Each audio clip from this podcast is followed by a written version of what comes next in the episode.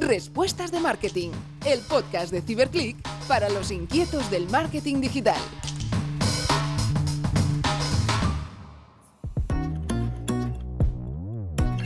Hola a todos y todas y bienvenidos una semana más a un nuevo episodio de Respuestas de Marketing, el podcast de Ciberclick. Yo soy Tanit de Pouplana, del equipo de comunicación, y estoy encantada de compartir este rato con vosotros y de aprender de nuestro invitado. Hoy nos acompaña una persona con una trayectoria muy significativa en el mundo de la comunicación y el marketing. Él es Alberto García, Head of Communications and Advertising de Vicky Foods. Bienvenido, Alberto. Hola, muy buenos días, Tanit muchísimas gracias por invitarme a vuestro eh, podcast. Eh, es, fantástico tener una oportunidad donde, bueno, pues un foro para, especialistas de los que nos apasiona la profesión del marketing y, bueno, pues eh, poderos contaros un poquito mi experiencia si os puede servir de algo. Gracias, Alberto. El placer es nuestro. Alberto ha desarrollado su actividad profesional ocupando diferentes cargos de responsabilidad en equipos de marketing de empresas de gran consumo como Energy System y ya en 2009 se incorpora a Vico Foods, donde actualmente lidera el área de comunicación y marketing. Alberto, si te parece, empezamos por las tres preguntas de introducción. Muy bien. ¿Cuál es la tendencia de marketing digital más relevante para ti que está por venir? Bueno, en, en lo que respecta al mundo de la alimentación en España, eh, yo creo que es la transformación de, un canal eh, todavía pues, eh, muy basado en, las tiendas, en, lo físico. Y, es en la distribución a pasar a uno mucho más digitalizado. en nuestro país, hasta el pasado año, el comercio online en gran consumo apenas llegaba al 2,4% del, total. Y, esto incluye alimentación y, no alimentación, eh, gran consumo. Durante el confinamiento, pues eh, este dato se ha disparado prácticamente y ha doblado el, volumen, pero sigue estando realmente muy lejano eh, a datos de, países como Francia o, UK, que son porcentajes relativos mucho más altos, que pueden rondar el 6, el 8%. Eh, en cuanto a tendencias eh, de comunicación eh, en general, pues me parecen muy interesantes las que intentan convertir un poco en bidireccionales los soportes más tradicionales de publicidad, como puedan ser la, televisión o, la publicidad exterior.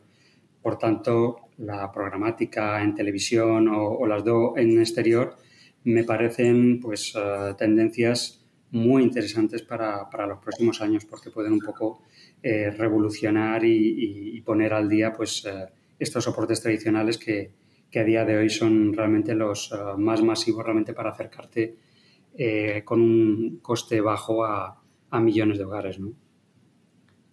Claro, bueno, hay que ir avanzando y evolucionando y sí, lo del comercio online, online estamos totalmente de acuerdo, ¿no? Tenéis aquí en este sentido un gran, un gran reto. Y si hablamos de libros, podcasts o canales de marketing digital, ¿Cuál es tu favorito? ¿Tienes alguno así que sea de cabecera? Bueno, pues en, blog me gustan por su temática especializada el, blog de, de Branzai, por ejemplo, o, también el de Luis Maran de, LATAM, de, México. Pero sigo otros que me gustan mucho, eh, como son el vuestro, que es una referencia, y, también desde hace muchos años también sigo el, el, el archiconocido el de marketing directo también. Ah, en cuanto a libros, te puedo dar, por ejemplo, dos clásicos que, ya hace muchísimos años eh, empezaron a provocar en mí un poco la pasión por la profesión. Uno, por ejemplo, es eh, las, las, 22 leyes inmutables del marketing de, de Ruiz y Trout, que aunque tiene pues, un montón de años, no, no deja de ser interesante. Eh, el otro todavía es más clásico y es El arte de la guerra de Sun Tzu, y, bueno, este yo creo que podría ser un, libro de cabecera de cualquier profesional que trabaje en campos estratégicos. Y aunque hace referencia a la estrategia en la guerra, pues eh, maneja muy bien conceptos de, estrategia y es posible que su aplicación al mundo de los negocios y, del marketing pues es, viable. Y, esta me gustó mucho porque es una obra que, que sé, inspiró a, grandes estrategas como Napoleón o Maquiavelo y, bueno, también yo creo que es un, básico que, recomiendo. Sí, total. Al final de estos libros siempre podemos sacar metáforas o comparaciones, que luego podemos aplicar a, a nuestro sector. Gracias por las recomendaciones. ¿Y, qué es para ti un buen profesional de, de marketing digital? ¿Qué, ¿Qué, cualidades crees que debería tener? Bueno, yo creo que es alguien que, que debe tener una, una, visión 360 del marketing, una visión de omnicanalidad y con conocimientos eh, eh, multidisciplinares y no exclusivamente del mundo digital. Una visión más profunda del mundo online queda al final un poco restringida sin conocimiento del, del off. ¿no? Eh, yo creo que debe saber analizar eh, los datos, saber los que son relevantes y, y sobre todo pues, eh, estar en constante aprendizaje. Yo creo que esto a día de hoy nos toca a todos porque el, el, el mundo on y el off son los dos realmente se tocan continuamente y, y yo creo que es casi imprescindible estar muy pendiente de los dos y sobre todo del, online, que es el que más rápido normalmente evoluciona.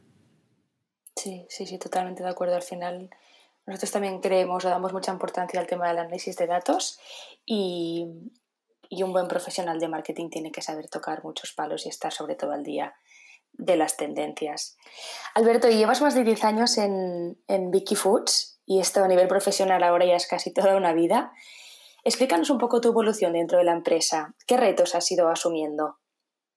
Bueno, pues eh, como dices, eh, llevo ya bastantes años y, realmente entré en su día como a finales de la segunda parte de 2009 como, como brand manager. Bueno, el, el objetivo entonces era impulsar la, la, marca Dulce Sol.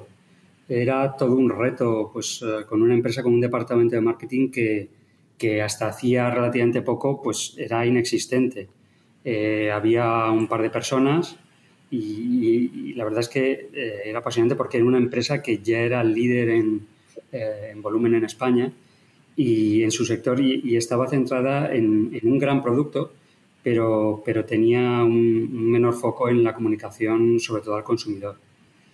Con los años en la empresa ha ido evolucionando muchísimo y, y he tocado, he podido tocar eh, un montón de, áreas, eh, desde la investigación de mercados, dando soporte al departamento comercial en, la comunicación B2B, en diversas áreas de, de, trade, mejorando punto de venta, desarrollando un gran catálogo de, de expositores, pues se colocaban miles y miles de, de, ellos cada año y con distintos materiales, donde, donde, como te decía, donde estuve muy implicado fue des, eh, desarrollando las redes sociales de, de las marcas y, y, las de la empresa.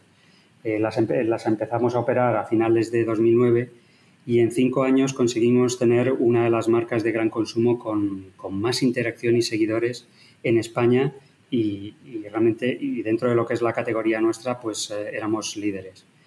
Eh, también desarrollaba productos con licencias, activábamos promociones especiales, y en los últimos dos años, pues bueno, me he ido centrando mucho más en desarrollar el área de comunicación corporativa y la publicidad de nuestras marcas en, en todo su ámbito. Alberto, veo que no te has aburrido, ¿eh? has estado muy entretenido durante todos estos, durante todos sí, estos años. Y seguro que no me he aburrido ni un minuto. Ni un minuto, es que no, no, has tenido tiempo ni para respirar, seguro. Y de tus anteriores experiencias profesionales, ¿qué aprendiste y qué te ayudó a entrar finalmente a Vico Foods? Aprendí mucho de mis anteriores empresas. Pasé por, por algunas empresas locales donde, donde, los medios son muy limitados y donde estaba en ocasiones sin equipo y la productividad y la, inici y la iniciativa eh, propia eran ya realmente determinantes. Estuve muchos años en electrónica de gran consumo, en Energy System, y allí aprendí muchísimo de mis compañeros y de los directivos. En el mundo de la electrónica y la informática los cambios eran muy rápidos y había que anticiparse para que el producto tuviera la tecnología necesaria con personalidad propia y, fuera atractivo para un mercado que estaba en constante, bueno, y sigue en constante cambio. Eh, el reto era ser muy ágiles porque si llegabas tarde al producto podías eh, llegar casi descatalogado al mercado, eh, perdiendo la imagen y, y, sobre todo, que es lo peor, en las ventas. Diría que, que he aprendido sobre todo adaptabilidad, evolución continua, aprendizaje, y orientación al cliente y a una sociedad en constante evolución, sobre todo a nivel tecnológico. Perfecto. Y ahora que estás en Vicky Food, Vicky Food es una empresa de alimentación presente en cuatro continentes y que gestiona tres grandes marcas, Dulce Sol, B y Hermanos Juan. Y en la definición de vuestros valores destacáis sobre todo el tema de la innovación y la mejora continua. ¿Cómo se transforma esto en vuestro día a día dentro del equipo de marketing? ¿Nos podrías dar algún ejemplo? Bueno, cada año lanzamos al mercado, como dices, un número de productos eh, importante. Algunos son nuevos sabores o recetas, pero otros son gamas o líneas nuevas con perfiles de innovación eh, más o menos disruptivos o que incorporan incluso nuevos conceptos de envases. Eh, en cada marca se plantean ahora estos nuevos productos de forma que se adaptan a las nuevas tendencias del mercado, pensando en el nuevo consumidor bien si busca la indulgencia o si busca perfiles más saludables, eh, envases más sostenibles o incluso una mezcla de, todos estos. Eh, esta profusión de, las novedades implica reinventar las formas de comunicarlas y mejorar la forma de llegar y el mensaje tanto a los retailers como al consumidor posteriormente. Nuestro día a día tiene una parte de proyectos planificados y otra de estos que, han de modificarse, cambiarse y adaptarse a las circunstancias del mercado o incluso de las limitaciones productivas de, una producción cuando ya se hace a gran escala, ¿no? que, esto lo cambia todo. Van surgiendo a lo largo del año oportunidades que aprovechamos eh, siempre que es posible y, bueno, esto nos obliga a ser eh, flexibles y, y muy rápidos. La tecnología está cambiando cada vez más rápido la forma en la que podemos comunicar con el mercado y con los equipos. Y bueno, al final esto te hace adaptarte de una forma casi constante y a veces casi sin darte cuenta. Claro. Alberto, ya lo has apuntado tú, ¿no? Pero hemos leído que estáis muy concienciados con el medio ambiente y la salud y que contáis con envasos em, sostenibles y productos cero azúcares o sin sin colorantes, aceite de palma o conservantes. ¿De qué forma se refleja este mensaje en vuestras campañas? Bueno, estamos haciendo hincapié en reforzar la comunicación de los productos que son, son un poco el nuevo buque insignia de estas preocupaciones y demandas de los nuevos consumidores. Eh, ejemplo de ello son las últimas novedades de la marca Dulcesol eh, y de su línea 0% azúcares añadidos, que está libre de colorantes, conservantes y de palma. Y además incorpora un envase único en la categoría, con un 80% menos de plástico y que está preparado para reciclarse en el contenedor de papel, el famoso contenedor azul. Otro ejemplo de ello también son, son los productos de, la nueva marca Plus y todos ellos son, son etiqueta Clean Label, es decir, que, son libres de colorantes, conservantes y, con, una lista de ingredientes claros ah, para que el consumidor realmente los pueda entender mejor.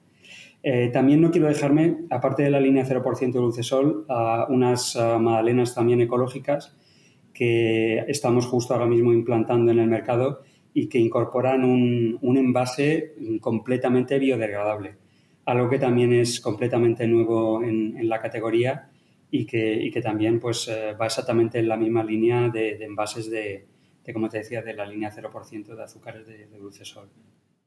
Claro, al final imagino que os estáis intentando adaptar ¿no? a las nuevas demandas del consumidor que cada vez está más preocupado por, su salud y por, por cuidarse. Y, evidentemente cuidar también el medio ambiente. Y, ahora que hablábamos del consumidor, ¿podrías definir el buyer persona de, de Vicky Foods? Bueno, el buyer persona de Vicky Foods eh, como corporación está formado pues, por profesionales del canal de alimentación puede ser desde el propietario de una tienda de alimentación ah, tradicional, pequeñita, no organizada, hasta el comprador de una gran cadena regional, nacional o de otro país. Eh, también puede ser un socio comercial o un importador fuera de España. Eh, un poco todos estos, ah, esta gran variedad realmente pueden componer el, el, buyer persona de, de Vicky Foods. Ah, por lo menos el principal. Eh, el, buyer persona de, la marca Dulcesol, en cambio, es completamente distinto. Eh, hablamos en, líneas generales de, la familia moderna y muchos de productos son, clásicos, pero la marca no es tradicional. Eh, en esto ha cambiado mucho. hay también brand, brand, de, de Dulcesol con un buyer persona más específico, como ya sean niños, pueden ser jóvenes, pero bueno, esto tampoco, tampoco voy, a, voy a extenderme.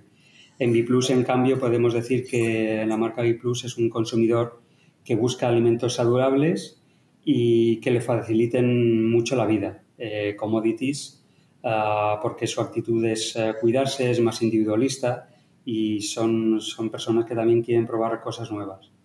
Claro, me imagino que al final, ¿no? Al ser una, una compañía tan grande, pues debéis tener múltiples buyer personas y adaptaros pues, a cada marca y a cada peculiaridad de, de consumidor. Y Alberto, ahora que se acerca verano, tenemos una buena noticia porque habéis justo habéis lanzado una nueva línea de productos de vuestra marca Dulce Sol, que son los helados. ¿Qué retos ha supuesto esto para, para vuestro equipo de marketing?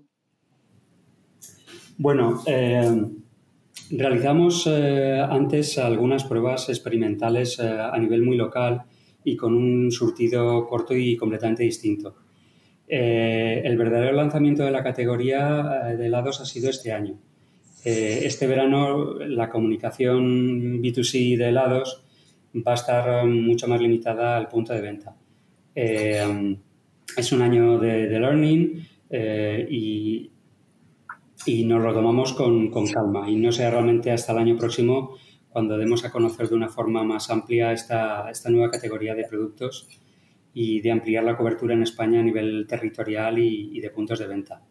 Los retos eh, dependen del tipo de lanzamiento. Mm, no es lo mismo un nuevo formato, una nueva variedad eh, en, una, en una gama um, eh, que lanzar un producto nuevo o incluso lanzar una nueva línea en una nueva categoría para la marca.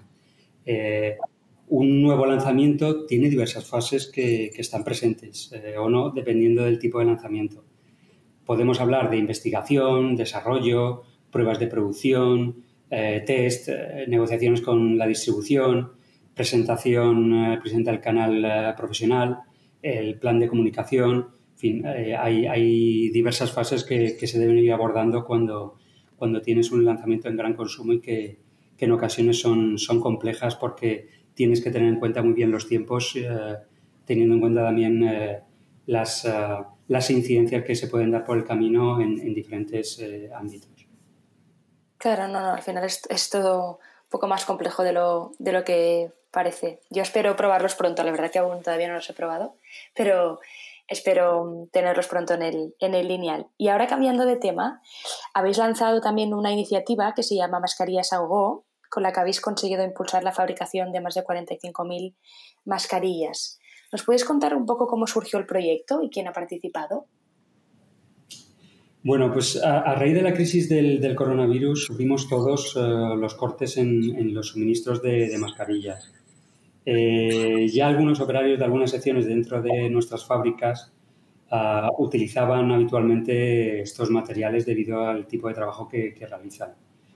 Realmente esta iniciativa surgió al principio de la crisis con el objetivo de poder garantizar en el medio plazo las mascarillas, eh, ya que afortunadamente para el corto plazo contábamos con, con un stock suficiente el abastecimiento de mascarillas a nuestros equipos y, con ello la seguridad, algo que, era nuestra prioridad absoluta en todo momento. Eh, es una iniciativa que, como digo, surgió de, empleados de, una de nuestras plantas de producción y, que rápidamente se, extendió. Se extendió a un pequeño ejército de, voluntarios de más de 400 personas que se involucraron en el proyecto eh, a lo largo de la comarca. Eh, contamos con la colaboración de asociaciones como Alma Cero para coordinar las peticiones y, bueno, y también pues eh, poder suministrar al final, eh, pudimos suministrar al final a, multitud de, empresas para cubrir estas necesidades. se llevan a servir en total cuando todo esto acabó cerca de 200.000 mascarillas a más de 300 empresas de, de la zona, de la provincia, incluso fuera de la provincia, a fuerzas de seguridad de Estado, policía, Guardia Civil e incluso también, también hospitales. Qué bien, Alberto, Jolín, qué bien escuchar esta iniciativa. La verdad que durante ¿no? toda esta la pandemia, la crisis del coronavirus, han surgido muchísimas iniciativas, tanto a nivel empresarial como bueno, de vecinos o a nivel sociedad, que han ayudado al final a, bueno, pues a sobrellevarla de la mejor manera posible. Y ahora que hablábamos del, del coronavirus, claro, esta crisis ha supuesto un cambio ¿no? en el comportamiento de los usuarios y en su proceso de compra. En este sentido, ¿qué cambios habéis hecho desde el marketing digital para adaptaros a la nueva realidad? Lo que nos ha sucedido en, este caso, eh, en, muy pocos días, pues bueno, eh, era que, igual muy pocos eh, creyeron a, a, Bill Gates o a muchos otros cuando venían anunciando de que algo así podía ocurrir, ¿no? mucho menos de, sus consecuencias y, el confinamiento a nivel, a nivel global que, hemos vivido ¿no? y que todavía en, algunos países continúa. Durante las fases más críticas del confinamiento, nuestra prioridad era atender los, los cambios en la demanda y, los picos en la demanda de productos, sobre todo los básicos que tuvimos. Eh, lógicamente, eh, por delante estaba la, seguridad de nuestros equipos, que esto ya lo comentaba antes, pero bueno, también por otro lado era, era atender la, la demanda que empezó a dispararse. Durante eh, unas semanas la, la, prioridad, la prioridad era la, la de los empleados en todos los departamentos, producción, logística de la última milla, oficinas, todo el mundo. La seguridad de atender los, los, oh, eh, estos picos de demanda en un momento en que la gestión era realmente compleja y donde éramos considerados empresa esencial, al igual que, bueno, pues que la limpieza, la sanidad, la energía, las telecomunicaciones y algunas otras. Los mensajes de las marcas y corporativos tuvimos que adaptarlos deprisa a las circunstancias como, como es lógico. El, foco al final en estos momentos estaba en las personas, eh, en atender y servir alimentos a las tiendas y, realmente ese ha sido nuestro propósito durante, durante esas, estas semanas, estos meses. Y bueno, agradecimientos, voluntad de servicio y, seguridad eran el centro de nuestros mensajes, eh, tanto hacia adentro, hacia nuestros equipos internos en, en todos los eh, puntos de trabajo dentro y fuera de España, y, y, también hacia afuera, hacia nuestros clientes y obviamente también hacia a nuestros consumidores a través de, de nuestras marcas. Sí, que además durante, ¿no? durante la crisis del coronavirus también hemos visto que la transformación digital es necesaria y que muchas empresas ¿no? que no estaban quizá tan, tan puestas con, con el tema han tenido que avanzar a marchas forzadas para, para, adaptarse a los nuevos tiempos. En este sentido, por vuestra parte, ¿cómo habéis asumido el, el reto de la transformación digital en los últimos años? Bueno, la digitalización para nosotros mm, no es un concepto nuevo. Llevamos eh, muchos años aplicándola en nuestra organización. En la década de los 80 comenzamos a digitalizar todos los procesos administrativos y en los 90 continuamos, eh, continuamos aplicando la digitalización a las líneas de producción, sobre todo por los controles de calidad y, la aplicación de, de la normativa ISO 9000. Mm, ya más tarde en los 2000 empezamos con la robótica y conectando todos los equipos productivos a, nuestros servidores.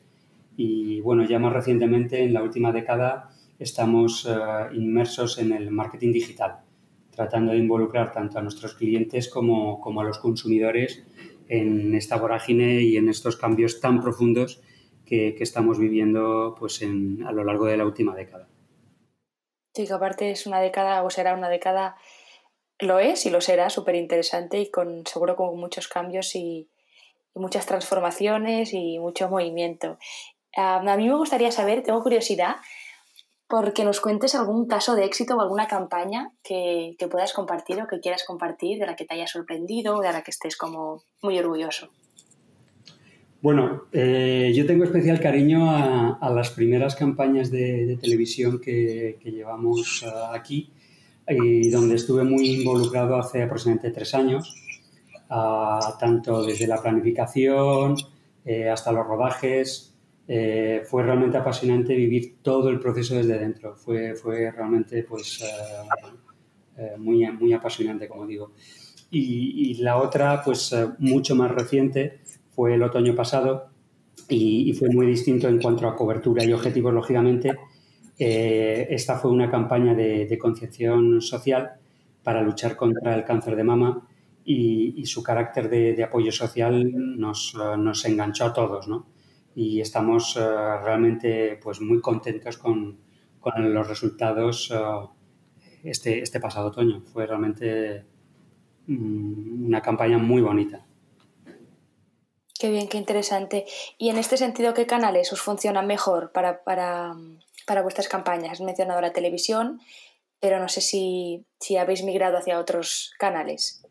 Sí, bueno, nosotros, como, como ya te comentaba antes, eh, nosotros empezamos en redes sociales eh, con, eh, con cuentas de las marcas y luego posteriormente de la compañía ya a finales de 2009, llevamos bastantes años. Entonces, las redes sociales son, son sin duda, de alguna forma en el mundo digital, una de las estrellas para nosotros. dentro, dentro de estas, Facebook es la que mejor nos ha venido funcionando eh, dado que durante los últimos 10 años hemos conseguido una gran comunidad que hemos cuidado pues, de forma muy constante. Eh, Instagram, en cambio, es ahora eh, la, que más está creciendo en los últimos años y, bueno, en ella tenemos puesto el foco para, para Dulcesol y para Biplus. No será la única, probablemente pues, a futuro ya, estamos, ya estamos con, con el ojo mirando alguna, algunas otras. Y, luego, luego por la parte corporativa, eh, LinkedIn es sin duda la, la red que, que, más, que mejor nos funciona y, la que seguiremos potenciando porque pensamos que es la red profesional por excelencia y, en este caso para, para, la marca corporativa pensamos que, que, la red social estrella y en el mundo digital probablemente a, corto plazo eh, seguirá siéndolo. Sí, sin, sin, ninguna duda. Y aparte, creo ¿no? que estamos en un, en un sector muy cambiante, pero esto es súper interesante porque ahora pues quizá la reina es Instagram, pero tal vez de aquí seis meses ya será otra. De hecho, bueno, hay otras redes ¿no? que ya van despuntando y que seguramente de aquí unos meses migraremos hacia, hacia otra. Y ya para acabar, Alberto, que nos estamos quedando sin tiempo, de cara al 2020 y 2021, ¿cuál es vuestro mayor reto a nivel de marketing y ventas? Bueno, pues eh, en Biplus eh, queremos eh, pues, intentar desarrollar la, marca a nivel nacional e internacional. nuestro gran reto es conseguir objetivos de, cobertura en este sentido, con, la implantación en, puntos de venta y, um, vamos a profundizar ampliando el, el portfolio de, diferentes nuevas categorías de productos dentro de Biplus y, bueno, vamos a presentar muchas novedades a lo largo de este año y, del 2021. Algunas de ellas serán eh, innovaciones, eh, grandes innovaciones, y, pensamos que va a ser una de las grandes palancas en este caso para Vicky Foods también porque la innovación está en el centro de, la empresa. Eh, en cambio, queremos seguir desarrollando pues, bueno, una personalidad de marca más marcada y característica a través de, de la comunicación con un nuevo copy strategy, con unos objetivos eh, mucho más marcados. Eh, la nueva línea de packaging que, venimos desarrollando y, los nuevos productos con envases más sostenibles también nos ayudarán pues, a, esa faceta de propósito de la marca y, y, también de la empresa. Y yo creo que yo en, realidad esto ya lo estamos empezando a conseguir. ¿no? Y esto es uno, uno de los grandes también eh, retos para, para este, lo que queda de este año y, sobre todo el año que viene. Qué bien, Alberto. Bueno, veo que tenéis muchos frentes abiertos encima de la mesa. Los vamos a seguir de cerca y esperamos que puedas volver pronto para contárnoslo. Gracias por estar aquí hoy con nosotros y compartir todas tus ideas. Muchísimas gracias a vosotros por invitarme. Muchas gracias a todos los que nos están escuchando. Y bueno, espero poderos haber, haber ayudado en, en algo con, con la experiencia y nos vemos cuando queráis. Seguro que sí. Hoy lo dejamos aquí. Gracias a todos los inquietos e inquietas del marketing por acompañarnos un episodio más. Y desde aquí os animo a suscribiros a todos nuestros canales si todavía no lo habéis hecho. Y nada, nos vemos en el próximo capítulo. Que tengáis muy buena semana.